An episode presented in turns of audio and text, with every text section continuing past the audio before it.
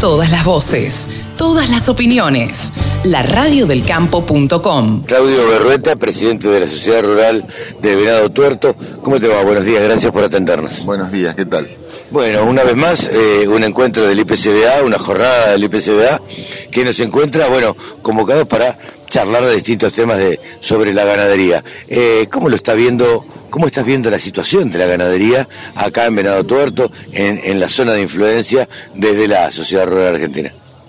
No, la, situación, eh, la producción sigue en marcha. Es, la ganadería eh, lleva mucho tiempo, o sea que no...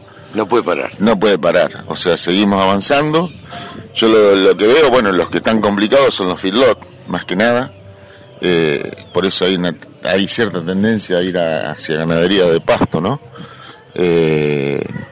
Pero está complicado por el tema de que se quedaron los precios de, la hacienda y, los precios de los cereales por el tema de la guerra y circunstancias extremas. Bueno, ahora bajaron por, por un poco por el clima en Estados Unidos, que es benigno, pero si no, subieron mucho los precios por eso. Y le cuesta al, al, al filotero le sale caro el alimento. Eh, ¿Qué opinas del, del el, cese de comercialización eh, y esta protesta que se hizo el, el 13, que por lo que me dijeron no tuvo mucha, mucha repercusión acá en Venado Tuerto? ¿Cómo lo ves vos?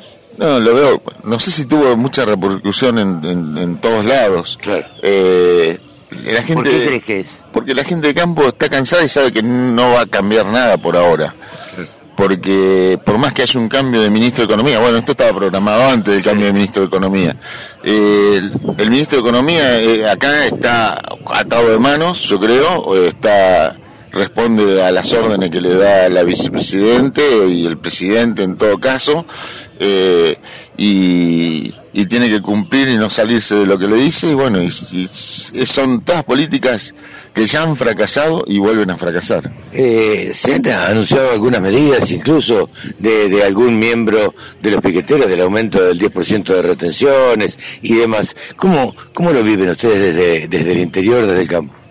No, creo que son así pruebas y creo que el gobierno se hace el que se pelea y no se pelea en realidad y son todas, eh, como se dice, globos de, de, ensayo. a ver qué pasa. Bueno, si aumentan las retenciones creo que sí va a salir todo el campo. Ahí sí se arma el lío, me parece que sí. Eh, ¿Vos pensás que sí, que, el aumento de retenciones realmente va a perjudicar al campo y ahí sí el campo va a levantarse? Sí, aparte de perjudicar al campo, perjudica a las provincias productivas, de, agrícolas principalmente porque estamos en desventaja con las otras provincias. Es toda plata que se saca de acá, primero perjudica al productor, después a los pueblos del interior y a las provincias. Y es toda plata que va a capital y no vuelve. Sí, claro. Eh, no vuelve, porque nos dicen que vuelven en horas. No son coparticipables. No son coparticipables y desaparece esa plata sin saber ni el destino. y creo que el Estado la gasta mal, porque gasta en todas cosas que no tienen sentido para nosotros. Claudio, ¿pensás que en, el corto mediano plazo las cosas pueden cambiar para el campo? Digo, no solamente para la ganadería, eh, sino para la agricultura también. No creo que haya grandes cambios por ahora. No, no, no tengo esperanza de grandes cambios. No, no. No, porque mientras el gobierno siga con, con pensamientos arcaicos y que ya fueron probados que no dan resultados, podemos ver los países de alrededor nuestro no tienen retenciones y crecen, crecen en agricultura. Nosotros hace 10 años que estamos estancados en la producción agrícola. Sí, sí, sí. O sea que no avanzamos. Cuando Brasil creció, Estados Unidos creció. Paraguay bien. Paraguay, Paraguay, bueno, está creciendo a pasos agigantados. Creo que hay una capacidad de molienda del 40% tenemos de soja. O sea que no que está la molienda está más grande que avanzó mucho más que, que la producción. Claro.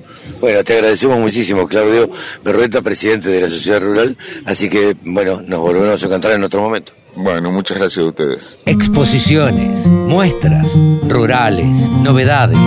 Toda la información en laradiodelcampo.com.